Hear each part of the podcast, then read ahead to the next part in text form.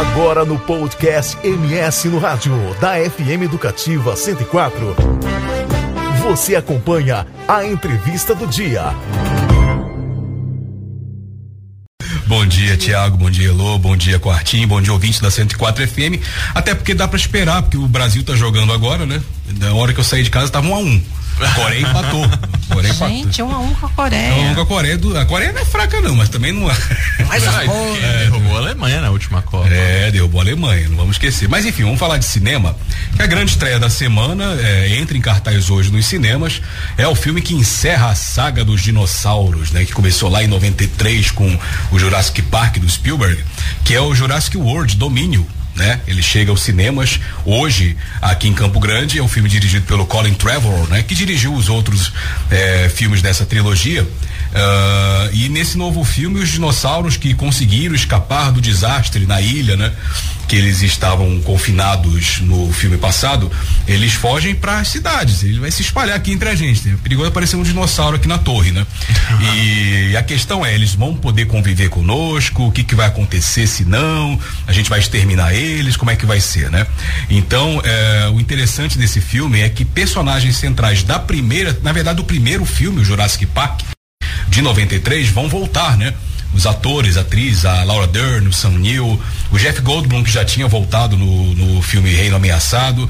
É um desfecho de toda a saga, não apenas dessa trilogia, que começou com Jurassic World, mas de toda a saga que começou com Jurassic Park 93, há quase 30 anos atrás. Então vai finalmente ter um desfecho no cinema nesse filme Jurassic World Domínio. É a grande estreia, né? Os demais filmes seguem em cartaz, né? O Top Gun Maverick continua. Uh, e outros filmes continuam em cartaz também. Para saber horários, preços e classificações indicativas, é só acessar os sites dos cinemas. Vamos pro streaming agora, falando de série. Essa semana, mais precisamente ontem, eh, finalmente foi disponibilizada a oitava temporada de uma série americana chamada The Blacklist, né? né nessa fase, nessa oitava temporada, a ex-agente do FBI, Elizabeth King, assume de vez a sua vocação criminosa e vai tentar de tudo para matar o seu antigo aliado, né, o criminoso e informante Raymond Reddington, vivido pelo James Spader, né? Isso porque ela deseja descobrir a verdadeira identidade desse cara e se vingar dele pela morte da mulher que ela acha ser a mãe dela. É uma mistura de filme de ação, de espionagem, casos de família, né? Então, The Blacklist, na oitava temporada, chega. Ela tem nove temporadas, né? acabou inclusive lá nos Estados Unidos de veicular a nona temporada, mas a Netflix chegou à oitava The Blacklist na Netflix. Na Amazon chega a terceira temporada de The Boys né? É, nessa fase tudo parece em paz, o capitão Pátria está sob controle, Butcher agora é um funcionário do governo e é chefiado por ninguém menos que Hug. Mas os boys vão descobrir uma arma misteriosa que vai acabar com essa calmaria toda, né? No The Boys, na terceira temporada, é uma série da Amazon e que está disponível nessa plataforma digital. É nas atividades aqui em Campo Grande, na terça-feira, dia 7, vai haver mais uma apresentação, uma exibição do Cine Cosmos, que é organizado lá pelo, na Federal, lá né? na Federal, né? Pelo Clube de Astronomia Carl Sagan, lá da UFMS, né? É, e vai ser interessante porque a produção exibida vai ser o primeiro episódio daquela série Cosmos você lembra da série Cosmos? Tem duas edições, a original com Carl Sagan, que foi veiculada nos anos 80, né? Tem uns pedaços publicados no YouTube. Tem todos os episódios, eu assisti. eu, eu fiz uma maratona de Cosmos original com Carl Sagan, né? No YouTube. Tem, são 13 episódios, eu vi os 13. Eu fiz uma, resolvi assistir, deu uma nostalgia danada, né? Mas a que vai ser exibida vai ser a, a reedição, o remake, né? Ah, legal. Que é a do astrofísico Neil deGrasse, né? É, então vai ser exibido o primeiro episódio, aí vai ter todas aquelas coisas, né? Pipoca, discussão depois do episódio. E se o tempo ajudar, se não for igual hoje, né?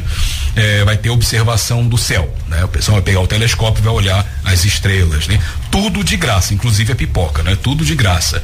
Na sala multimídia da Casa de Ciência e Cultura de Campo Grande, o FMS, bloco 16, na entrada do estacionamento do Teatro Glauci Rocha. Então, Cine Cosmos, terça-feira, dia 7, eh, a partir do finalzinho da tarde, 5 horas ali, vai ter exibição do primeiro episódio da série Cosmos, da reedição da série Cosmos, né, com Neil deGrasse, que é astrofísico, além de todas essas coisas para incrementar a atividade, né?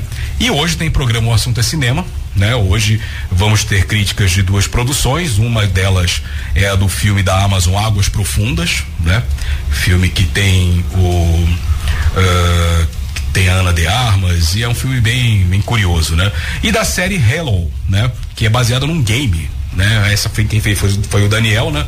É baseada num game, então a gente vai falar dessa série, além dos 40 anos, mais um aniversário de 40 anos, né? Aí, Luísa, mais um aniversário de 40 anos de Poltergeist, o fenômeno. Não sei por que, aí, Luísa. e da outra vez. Você já estava falando da trilogia lá da, da, dos, da dinossauros. dos, dinossauros. Eu falei, cara, já.